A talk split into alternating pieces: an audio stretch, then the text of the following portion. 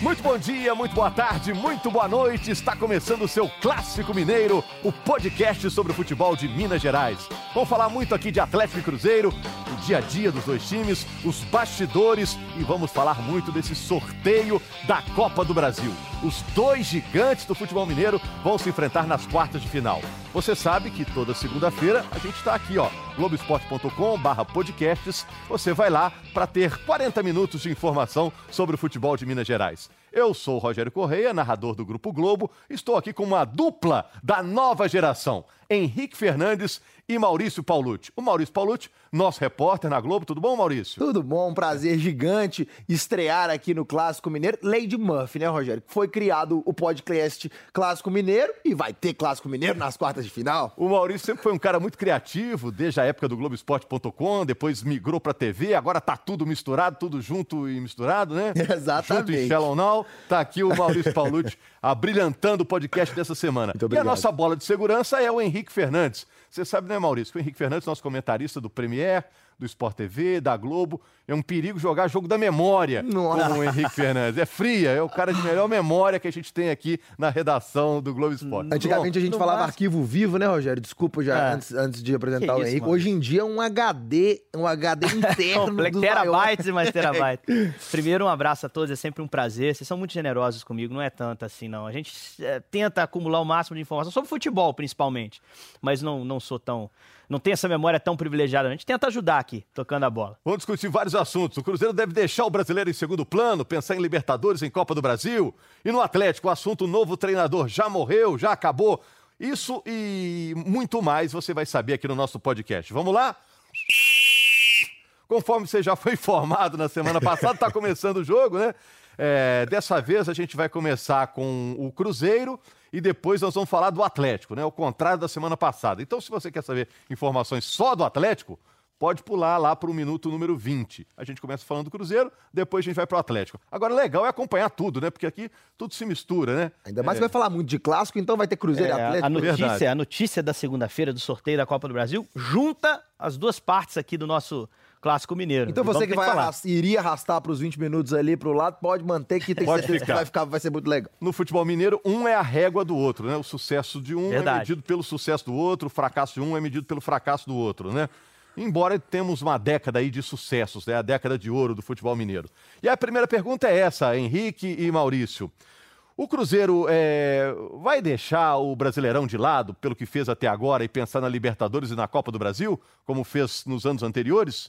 Pelo que aconteceu até agora? Eu, eu acho que já tá ficando difícil acompanhar o Palmeiras, né? A gente tinha uma expectativa muito boa em relação ao time do Cruzeiro pro Campeonato Brasileiro, porque esse ano, ao contrário dos outros, ele poderia começar muito forte a O competição. Cruzeiro montou um time para isso, Tem né? elenco muito forte e, e já estava numa situação muito boa de Libertadores, vinha de um título estadual que sempre dá moral.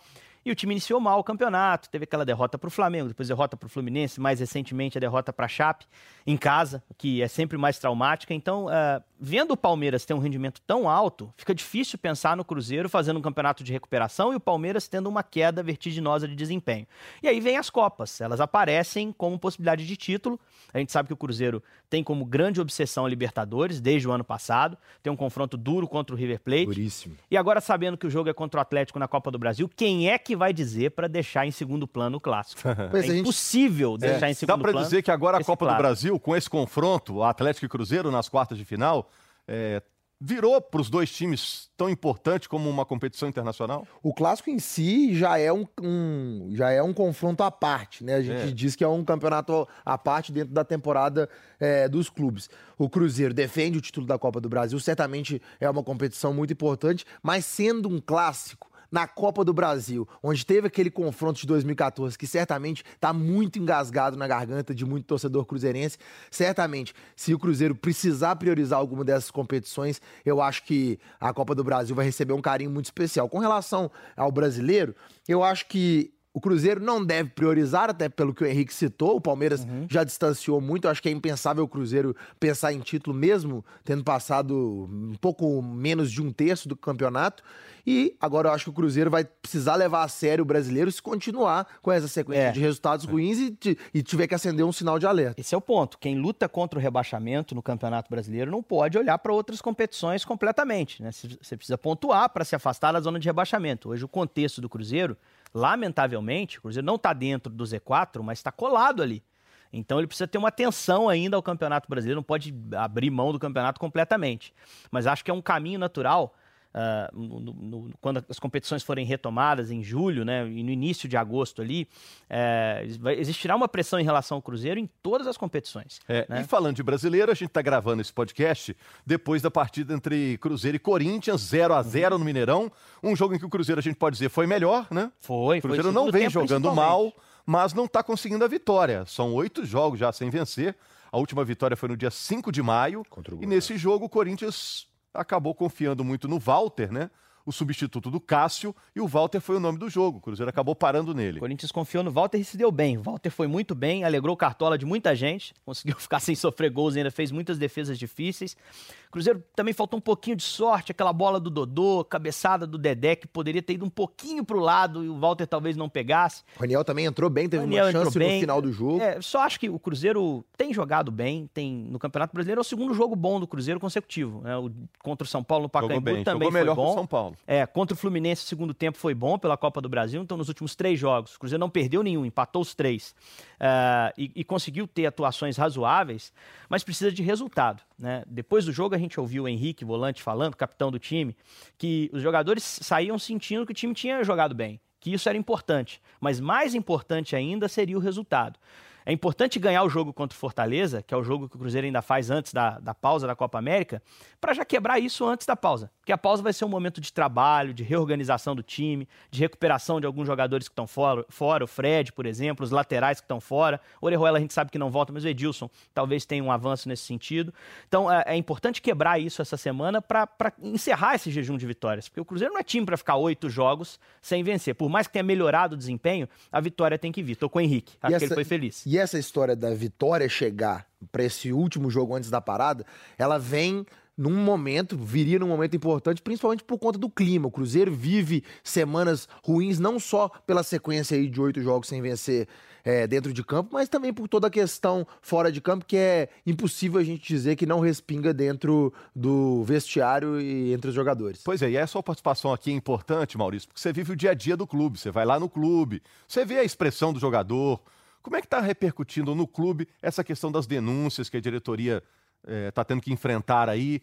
No ambiente dos jogadores, do CT, isso chega, isso contamina? Não é uma exclusividade do Cruzeiro, o Rogério, o Henrique, todo mundo que está ouvindo a gente. Os times, as, os clubes, eles têm sido muito mais fechados ultimamente. Então a gente que é repórter que vai pra rua, antigamente a gente assistia o treino inteiro, observava o comportamento dos jogadores na entrada, na saída do treino, na hora que eles estavam descansando. Então era muito mais difícil a gente fazer esse tipo de observação. Hoje em dia, a gente praticamente não vê nada. Os treinos são fechados, a gente assiste 15 minutos ali, lero-lero de aquecimento e a gente tem uma entrevista coletiva. Na entrevista coletiva, os discursos estão muito bem afiados. Uhum. Os jogadores estão dizendo que não, que o grupo está fechado, que o que é político e o que é financeiro não entra do vestiário para dentro. E em campo a gente vê um time confiante, até jogando bem, apesar da vitória não ter aparecido na, nas últimas rodadas, né? Pois é, mas eu, é, pelo que a gente pode observar e pelo que eu converso com pessoas ligadas ao clube, eu acho que toda essa crise externa respinga assim nos jogadores. Vou te dizer por quê.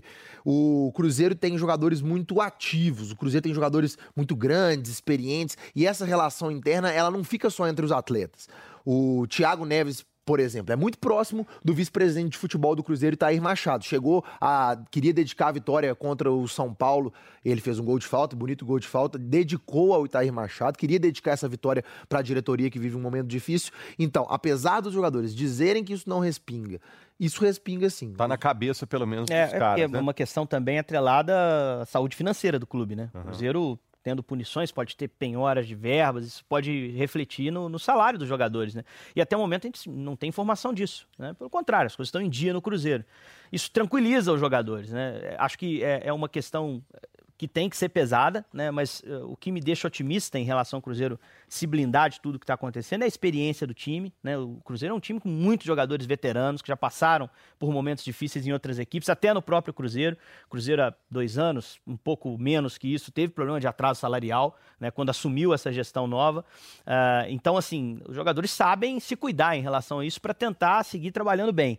E o Mano é um treinador experiente também, então ele também contribuirá para que tudo siga na normalidade, apesar de eles não estarem a parte de tudo que está acontecendo internamente no clube. Agora, você que está em casa acompanhando o podcast, o Henrique, o Maurício, todo mundo, eu também, a gente está estranhando a demora do Cruzeiro para reagir, né? Uhum. Pelo elenco que o Cruzeiro tem, pela expectativa que foi criada em torno desse time do Cruzeiro.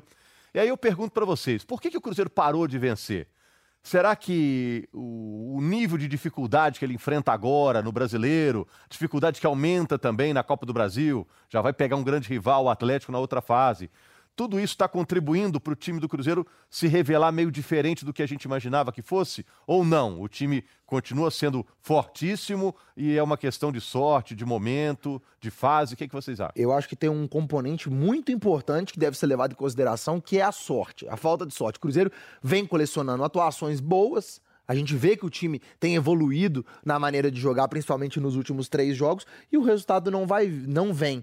É, nesse jogo, o último agora, teve essa bola na trave do Dodô. O Cruzeiro tem criado oportunidades e eu acho que tem esse componente da falta de sorte, mas essa é, é, é o prisma pelo qual vai ser analisado, né? Alguns podem dizer que é falta de sorte, outros podem dizer que é falta de competência do sistema ofensivo para concluir as chances que estão sendo criadas, ou alguns podem dizer que é até nervosismo oriundo dessa crise, todo esse momento que o Cruzeiro vive. Eu acho que o Cruzeiro, a hora que a bola entrar, o Cruzeiro vencer a primeira, vai dar um alívio, o clima vai melhorar e as coisas vão fluir mais naturalmente. Eu acho que teve, houve alguns resultados desse, dessa sequência ruim do Cruzeiro em que realmente faltou sorte. Né? O jogo contra o Emelec, para mim, é muito claro nesse sentido. Acho que o Cruzeiro não mereceu perder para o Emelec.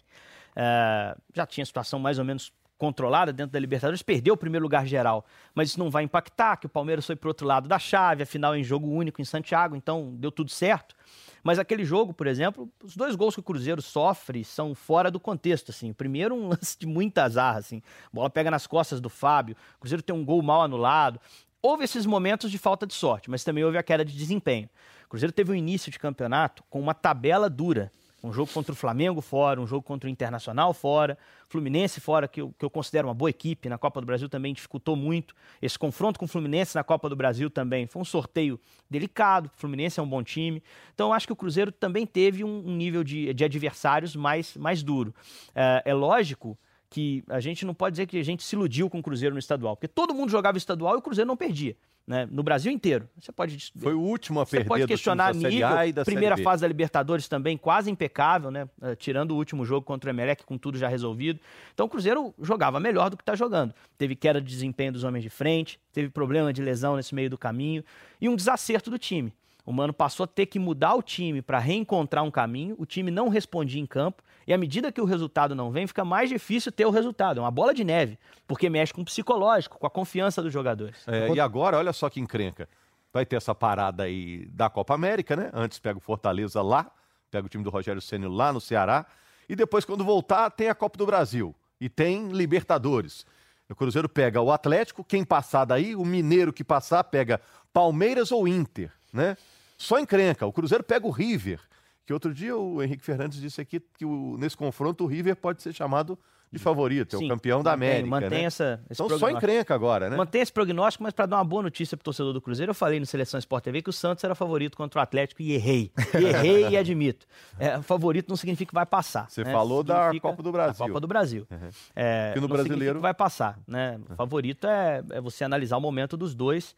É, acho que estou vendo o Cruzeiro depois dessa pausa aí, olhando para as Copas. Ah. Né? Esse confronto com o Atlético muda, muda muito. Muda tudo. Muda muito. Se fosse um confronto contra o Bahia ou o Atlético Paranaense, que são equipes com menos tradição de jogos contra o Cruzeiro, porque as outras também são camisas muito pesadas, uh, teria um clima diferente. Uhum. Uh, de todas as possibilidades do sorteio, poderia pegar o Palmeiras com uma rivalidade recente, poderia pegar o Flamengo, que é um time também tradicionalíssimo, que jogou final, mas de todas as possibilidades do sorteio, aqui atrai as atenções de forma mais clara para a Copa do Brasil. É, hoje está todo mundo falando. Grande destaque da próxima fase é o duelo mineiro. Não é só da imprensa é. mineira, né? O Brasil inteiro esperando esses dois é clássicos. Um, é um confronto frente. muito mais que regional, que dá nome ao nosso podcast. É, é um confronto nacional. E é, é, como eu falei no início, é a lei de Murphy. Quando vocês estão tomando café, passa uma manteiguinha no pão, joga ela para baixo, cai como? E, cai e, com e a manteiga tem... pro chão. É, acho, era... eram 14% é, de chances de Cruzeiro e Atlético se enfrentarem, tinha um mundo de possibilidades, mas aconteceu que muita gente temia. Uma em sete, né? E apareceu logo esse duelo. Agora, deixa eu te falar, é, você sente, Maurício, que o comportamento do Mano também mudou de uns tempos para cá, porque o Mano estava vivendo aí voo de Cruzeiro, né? É, duas Copas do Brasil, dois né? mineiros, sem nenhum trocadilho. E agora o momento tem um pouco mais de pressão. Você sente que, que ele está diferente ou não? Está com a cabeça tranquila, centrado, Rogério, pela experiência que tem, é um técnico vitorioso? Essa sua pergunta é muito interessante, principalmente porque o Mano Menezes já está aqui há bastante tempo, a gente conhece o treinador do Cruzeiro. E o Mano Menezes sempre teve uma característica que me chamou muito a atenção. Ele é um cara muito convicto das ideias e das estratégias dele. Ele é muito inteligente. Né? Muito inteligente. E naquela partida contra a Chapecoense, que ele decidiu mudar um pouco o esquema, colocou o Cruzeiro no 4-1-4-1, é, abriu mão de um volante, é, na, a minha percepção foi de que ele estava querendo mandar um recado e que não sei se ele estava tão seguro, tá, acho que de, de fazer aquilo e deu errado. Eu acho que em outras oportunidades, se não tivesse acontecendo tudo que estava acontecendo no Cruzeiro, a crise fora de campo, os jogos sem vencer, acho que ele não teria é, não teria mudado o esquema, é, de, deixado as convicções dele de lado para colocar um time mais ofensivo. E deu errado, o Cruzeiro perdeu para Chapecoense dentro de casa, ele voltou ao esquema natural. Então eu sinto que algo está fora de órbita dentro do Cruzeiro é, entre os jogadores, entre o Mano Menezes.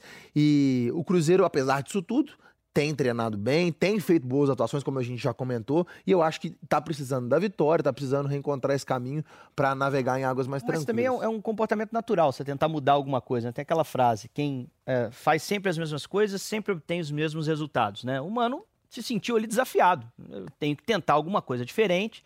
E Mas ele teve ali, foi influenciado. Teve, ele teve ali uma. Sim, muito pelo desempenho também do time. Ele teve ali uma semana para trabalhar e, e, entendeu que poderia fazer algo diferente pro jogo contra a Chape. E se arrependeu disso. Porque no jogo seguinte, quando ele é perguntado à beira do campo sobre a formação dele, que ele voltava a ter um volante mais de ofício, o Ariel, ao lado do Henrique, é, ele, a nossa repórter, se não me engano, a Lívia Laranjeira, que estava nesse jogo, ela pergunta a ele: olha, como é que você explica a formação para o jogo de hoje diferente do jogo contra a Chapecoense, em que ele jogou com o Rodriguinho como segundo homem? Ele falou: eu tenho que explicar a do jogo passado que deu errado. Essa aqui é a cara do Cruzeiro. E eu acho que ali ele reencontrou um caminho. Ele precisa, nessa pausa, uh, tomar algumas decisões sobre alguns jogadores, saber se ele vai ter um lateral para voltar, voltar, o Romero para o meio, não podendo voltar o Romero para o meio, quem vai ser o companheiro do Henrique? O Ariel não vem bem? Será que o Jadson deve entrar? O Lucas Silva deve sair nessa janela, deve voltar ao Real Madrid. Quem vai ser o cara aberto lá pela esquerda? Ele tem várias opções: Marquinhos Gabriel, David, Pedro Rocha. Então essa pausa é para o Mano tentar decidir isso. E quando acabar a pausa, o primeiro jogo é a Copa do Brasil contra o Atlético no Mineirão. E vem uma sequência maluca Então ele tem que chegar a esse clássico com algumas coisas definidas, né? Seja sistema, seja a maneira como vai jogar, se vai encaixar Rodriguinho e Thiago agora tendo tempo. Ele vai ter que tomar, tomar essas decisões e trabalhar muito forte para ter um time para o mês duríssimo que vai ser julho. É, o Mano disse que os objetivos do primeiro semestre foram cumpridos, né? Classificação muito bem aí na fase de grupos. Ele fez a ressalva do brasileiro. Né? Ia estar tá melhor, mas. Na Copa do Brasil está bem, o Mineiro, é. o Cruzeiro ganhou. E na, eh, no Campeonato Brasileiro a coisa realmente está complicada. O Mano reconheceu que está é, muito aquém do que esperava, hum. né? 11 pontos atrás do Palmeiras, que é o líder. Palmeiras candidato ao título é, 11 pontos que podem virar 14, né? Porque o Palmeiras pode ter homologado os pontos Mas da partida contra o Botafogo. Então tá feia a coisa no brasileiro. O Cruzeiro tem que reagir logo e o jogo é contra o Fortaleza, lá na quarta-feira no Castelão. Lembrando que depois desses confrontos aí da Copa do Brasil, já em julho, né? Primeiro jogo Cruzeiro é mandante. Exatamente. Segundo jogo, Mineirão. o Atlético é mandante. Possivelmente deve ser no Independência. Eu diria provavelmente. O Marx, é, gerente hoje do Atlético, disse: olha, a gente quer é, tranquilizar o torcedor que vamos fazer valer o nosso mando de campo no Independência. Ele não é o único que decide, mas ele é um cara que tem muita influência lá dentro e meio que garantiu que o jogo de volta é no Independência. Fim de papo do nosso primeiro tempo, né? Daqui a pouquinho a gente vai virar pro assunto Cruzeiro. Mas vou aproveitar esse intervalo de jogo aqui entre esses dois para falar do América. O América Porque merece. ganhou do CRB na Série B. Fala rápido, CRB, Série B. Não É um trava-língua. Não me arrisco. Sem aquecimento devido, eu me arrisco. Primeira vitória, saiu da lanterna. E agora vai pegar o Bragantino lá na terra da linguiça, Oh, né? Lá em beleza. Bragança Paulista. Você tá falando que é um jogo que combina, né? É, porque olha só, Bra é, Bragança Paulista é a terra da linguiça, Belo Horizonte, Minas Gerais é a terra do pão de queijo. América pão leva o de pãozinho de queijo, queijo. com linguiça, na estrada ali quando você tá dirigindo, não tem coisa Não, melhor. Aí não joga, né? Depois disso. Pra quem não é mineiro e tá ouvindo o podcast, você corta o pão de queijo como se fosse um pão francês né, pão- e, e E coloca... coloca a linguiça lá dentro, pode colocar uma roda, uma, uma fatia de queijo, que a, a linguiça quente aquece o queijo É, derrete. é uma receita Nossa, excelente. É bom demais. Dá uma pesada. Pro jogador a gente não recomenda não, viu, Rogério?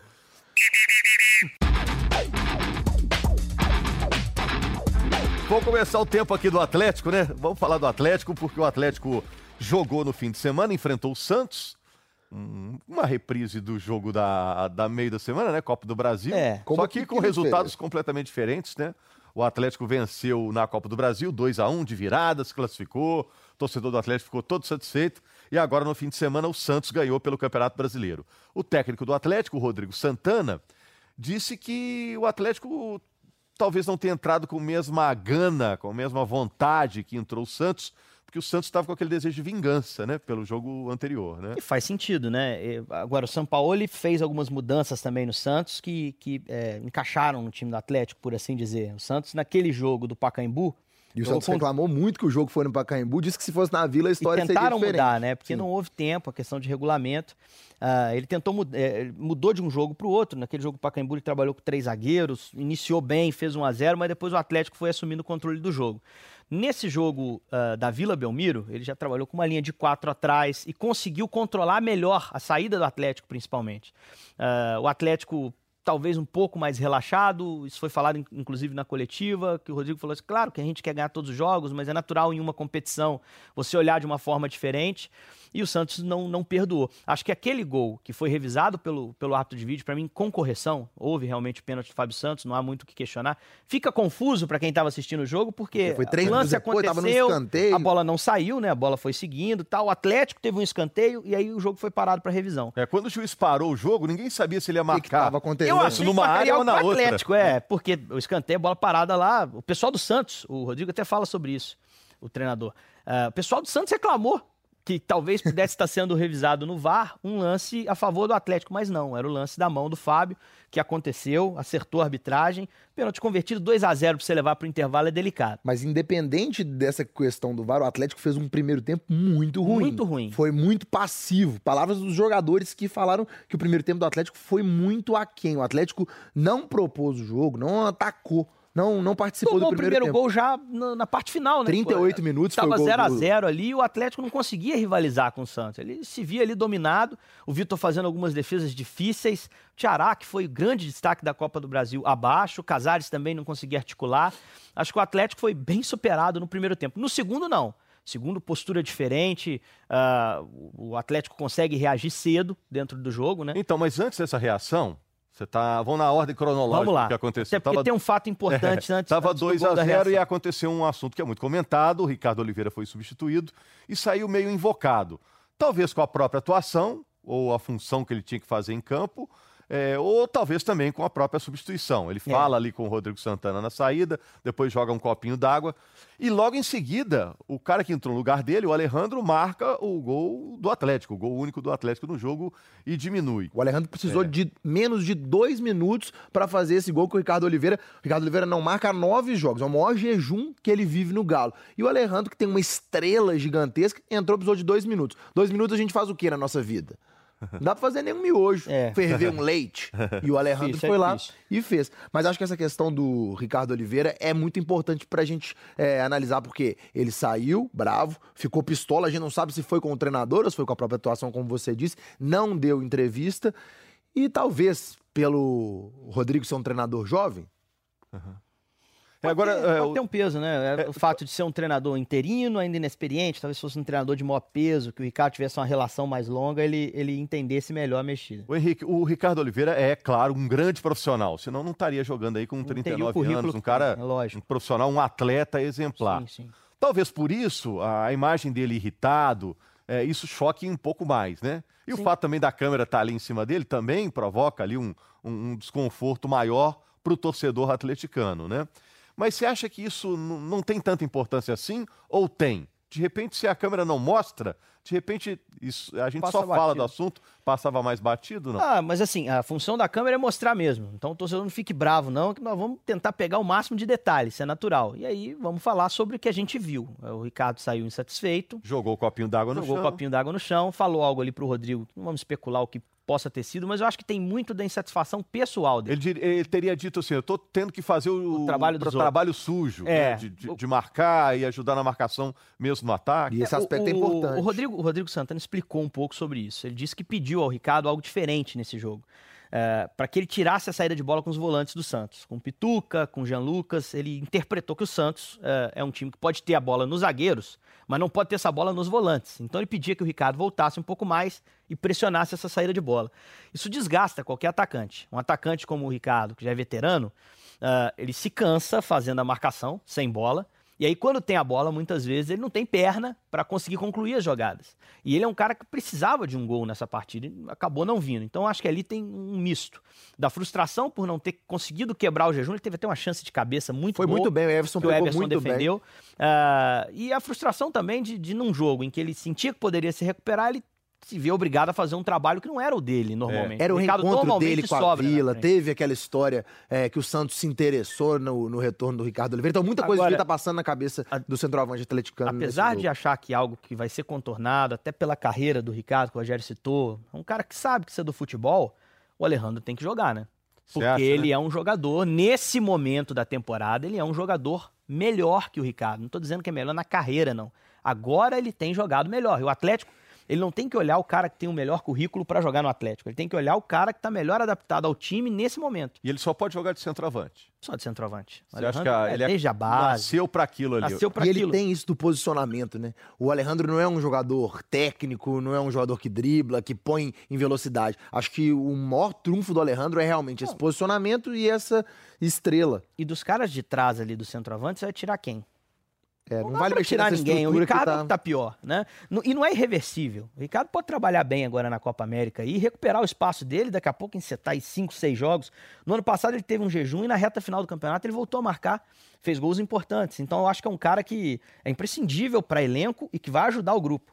Esse momento é que é um momento mais do Alejandro. Talvez no jogo contra o São Paulo, o Alejandro seja o melhor nome. Tem um é, fato novo, os, desculpa, os números Rogério. estão com ele, Maurício. É 12 gols em 18 jogos no ano sendo que em esses 18 jogos, alguns ele atuou apenas alguns minutos. É, se pegar a minutagem, né, os números ficam, a supremacia do Alejandro comparado com o Alejandro, fica, com o Ricardo Oliveira, perdão, fica maior ainda. Eu acho que é um gol a cada 88 minutos, coisa assim. É, o que, o que é muito relevante. O Ricardo Oliveira são 25 jogos e 13 gols. O Ricardo ainda é o artilheiro do Atlético na temporada, mas quando se coloca um ao lado do outro, é, realmente o Alejandro tá, tá pedindo passagem. E tem um Mesmo fato... por um jogo complicado desse, de Copa do Brasil, por exemplo, contra Cruzeiro, que é um jogo de outro nível psicológico ali. Eu acho que isso tem que ser levado em conta, Rogério, porque até, até esse jogo vai ter a parada da Copa América, tem essa partida antes contra o São Paulo, que eu acho que, inclusive, se o Alejandro tá bem, é um ótimo jogo para colocar ele como titular, até para já começar a testar o jovem jogador que pode encarar um jogo como esse. Eu acho que para um clássico,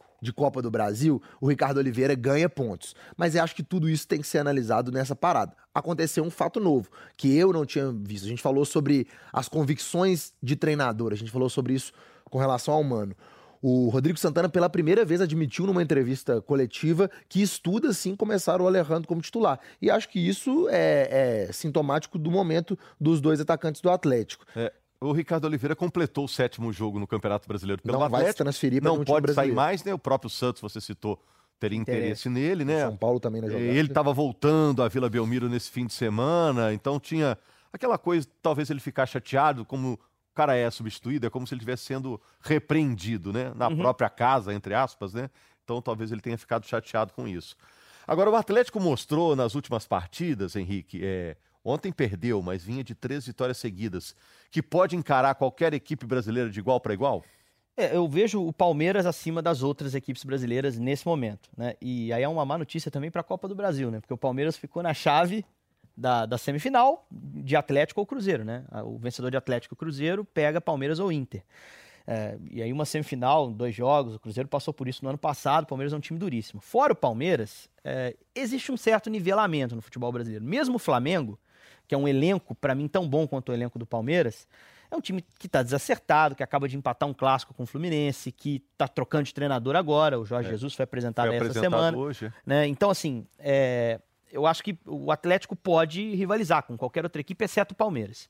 É, é um patamar parecido com o do Cruzeiro. Inclusive com o Cruzeiro. O Atlético rivaliza com o Cruzeiro. O Atlético de como... hoje é melhor que o da final do estadual. Pois é, olha como mudou. Que na final do estadual havia um O cenário era outro, né? completamente diferente. O Atlético hoje é melhor do que o Atlético da final do estadual e o Cruzeiro. Uh, se talvez tenha ali o mesmo nível técnico, os jogadores são basicamente os mesmos, não teve uma mudança tática, o Atlético teve. Uh, o Cruzeiro vive um momento de confiança baixa, né? Então ele chega para esse confronto numa situação oposta ao que chegou para o outro confronto de mata-mata da temporada, que foi a final. Isso mostra que o nível não estava muito distante, né? Mas eu acho que na cabeça do torcedor atleticano, da diretoria, da comissão técnica, o Atlético termina essa primeira parada, esse primeiro tempo do ano, chegando para a Copa América, no lucro.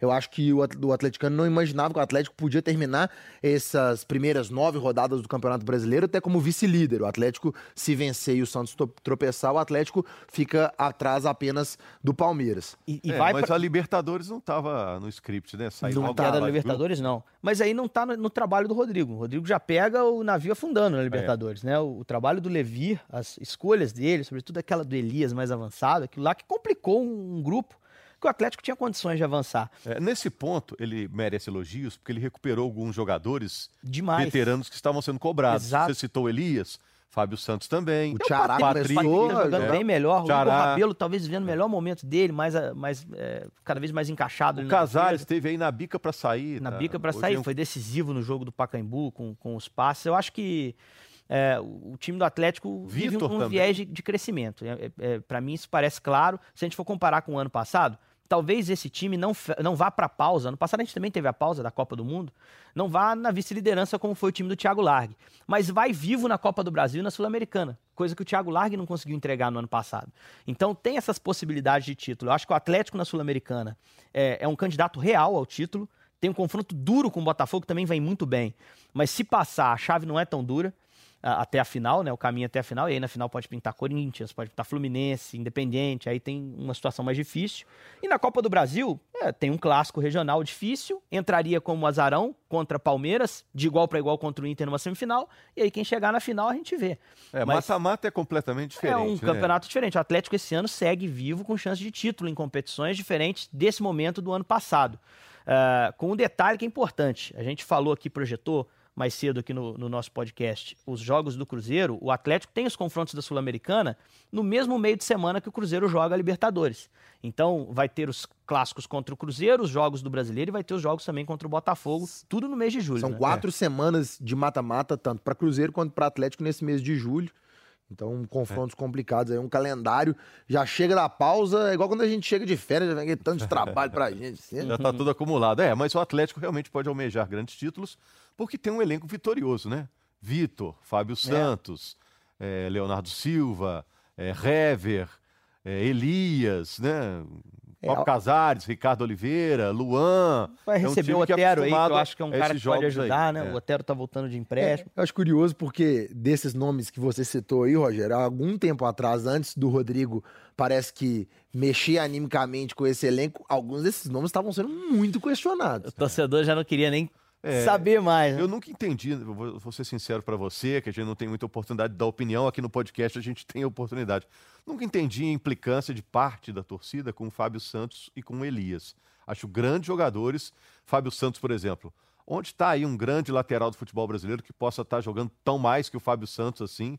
É difícil Achei se perder o Fábio, o Santos. Fábio foi é mal. Achei até que ele é. foi mal no jogo, no jogo do fim de semana. Dos dois, dos dois primeiros gols foram em cima dele, né? É, no, no, primeiro jogo ele não subiu com o Sacha. É, hoje não é gol... o melhor dia para falar, até porque ele acabou é, cometendo ele um pênalti. Mal, mas, mas assim, é como qualidade de jogador, Eu acho que tem Eu acho que ele foi mais laterais cobrado. do nível dele aí no A Brasil. torcida do Galo é exigente demais. Outro dia os caras tinham colocado lá faixa contra o Vitor. Contra o Vitor. Esse pra mim é o maior absurdo. Gigante, É um Esse maior pra mim ídolo é o da história maior do absurdo clube. Eu todos. conheço atleticano que diz que o maior ídolo que ele tem dentro do Atlético é o Vitor. É, você acha um monte de moleque aí que Um chama monte de Vitor, menino um monte de chamado. Vitor, enfim. É, e o Vitor se recuperou brilhantemente aí essa semana. Eu acho só que o caso do Fábio Santos agora tem uma sombra, que é o Lucas Hernandes, que tá vindo, lateral uruguaio.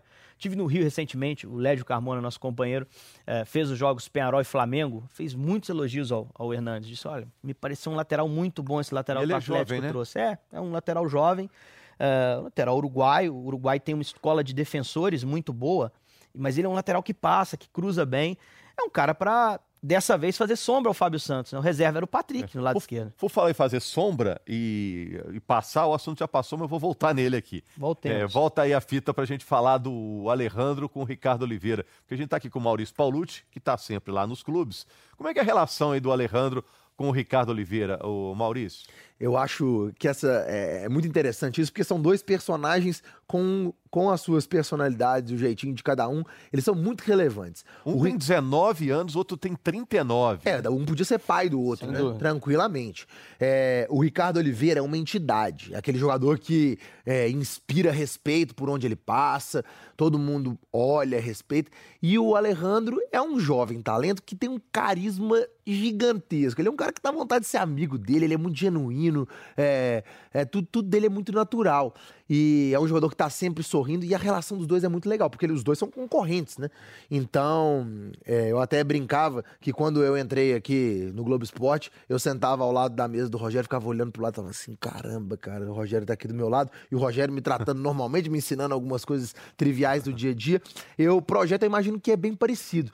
É, não, O- mas eu, no caso eu tava fingindo, né? No caso deles lá é. não. Desde né? de verdade. Tô brincando, tô brincando, Maurício. Agora fiquei chateado. Brincadeira. Seguinte, é, eu vejo isso. O Ricardo Oliveira desce pro treino, o Alejandro, ele parece que tá flutuando, assim, de euforia. Ele rodeia o Ricardo Oliveira, ele já co- comentou algumas vezes que ele tem, ele quer absorver o máximo, mas ao mesmo tempo ele fica até com vergonha de conversar ali com o ídolo dele. E os dois estão concorrendo de igual para igual. Acho que nem tão de igual para igual, porque agora o Alejandro tá pedindo passagem realmente. Agora, projetando a carreira dele, ele pode ter que pensar daqui a pouco, ó, um- uma hora eu vou ter que des- desafiar esse cara, né? Pra minha É. carreira explodir, né?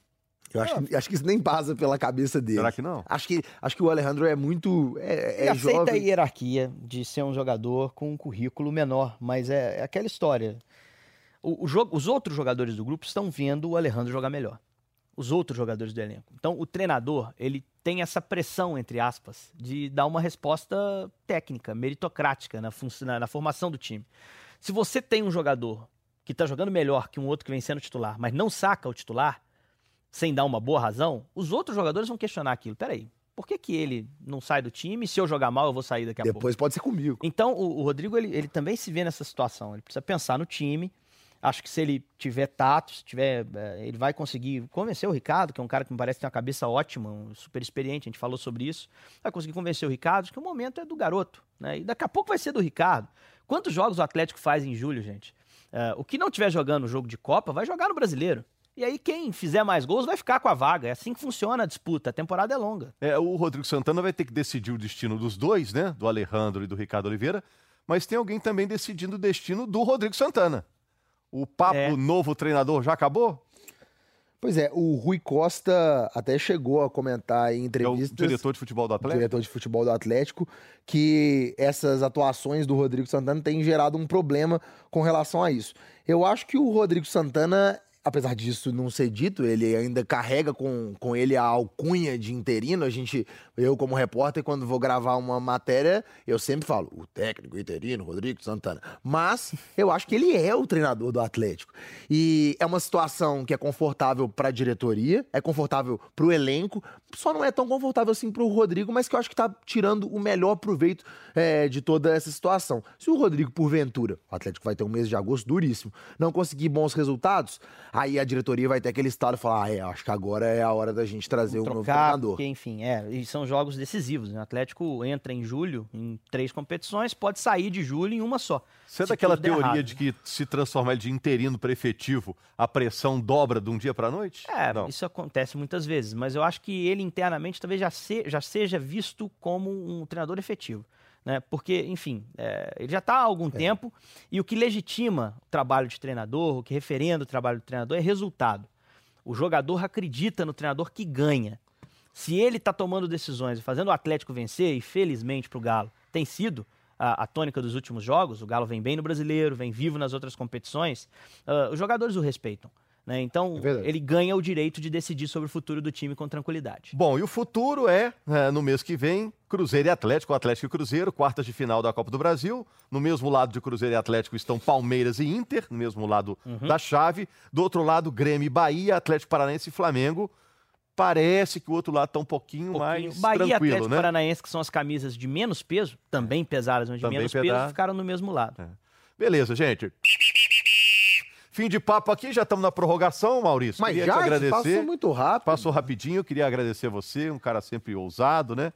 A gente estava comentando aqui que liberaram o uso da bermuda aqui dentro da empresa. E o Maurício. Paulucci foi o primeiro a usar. É claro que ele trouxe na mochila também uma calça, calça Eu sou vanguardista, mas nem tanto, é. né? Um modelo dentro do padrão tava, recomendado. Tava, gostou do meu look? Tava belíssimo aquele dia. Obrigado, fico Como muito sempre. agradecido. No nosso departamento também foi o primeiro a pegar a dengue, né? Então o cara que está sempre à frente de tudo. E o Henrique Fernandes está nessa luta aí, né, Henrique? Meio de semana tem aí o Atlético jogando uhum. contra o São Paulo na quinta, o Cruzeiro pegando Fortaleza na quarta. Bom, queria agradecer também o pessoal que fez a capa do nosso podcast. Ficou bacana. Muito Carlos legal. Lemos e Michel Lima, né? Brilharam, né? E o pessoal também do áudio aqui. O Leozinho, Léo Fiuza, Fiuza, Vinícius, o Augustinho, Agostinho, Mateuzinho o também. Breno, né? É. Só o pessoal fera. que brilhou. Tem um bastidor aqui dessa, dessa gravação de hoje, né, Henrique? É que a gente já tinha gravado o podcast. Verdade. E aí veio esse sorteio da Copa do Brasil. Não, vamos gravar Temos todos. Gravar voltamos e, e com muito prazer fizemos a, a versão oficial que você está recebendo em casa agora. Porque virou a, a, grande, grande, atração, notícia. né? Eu o mês vai custar para passar, né? Para esse confronto entre é Cruzeiro e Atlético, Atlético Cruzeiro. É a notícia do sorteio da Copa do Brasil. Como o nosso podcast se dispõe a falar do futebol mineiro, a gente tinha que repercutir como não, merece. Não dava para ter o podcast clássico do Mineiro sem o clássico. E, e, ninguém vai passar esse recesso agora tranquilo, né? A turma quer descansar, 10 dias de fogo, ó. Quando voltar, você já viu o que, que tem, tem aí. Cruzeiro e Atlético, meu amigo, a situação muda. Mas foi um prazer muito grande. Muito obrigado pelo convite, Rogério. Um prazer sempre dividir com o Henrique Fernandes. E contem sempre comigo, estou à disposição aí. Fui, fiquei recuperado da dengue, estou 100%, voltei melhor ainda, então contem como Valeu. A dengue informa, né? Maurício está liberado. Obrigado, Henrique, obrigado, Maurício. Obrigado você que acompanhou o Clássico Mineiro. Você sabe, toda segunda-feira, no finalzinho da tarde, tem uma edição nova para você falando do futebol de Minas Gerais. Boa tarde, bom dia, boa noite, a hora que você estiver ouvindo. Valeu, gente!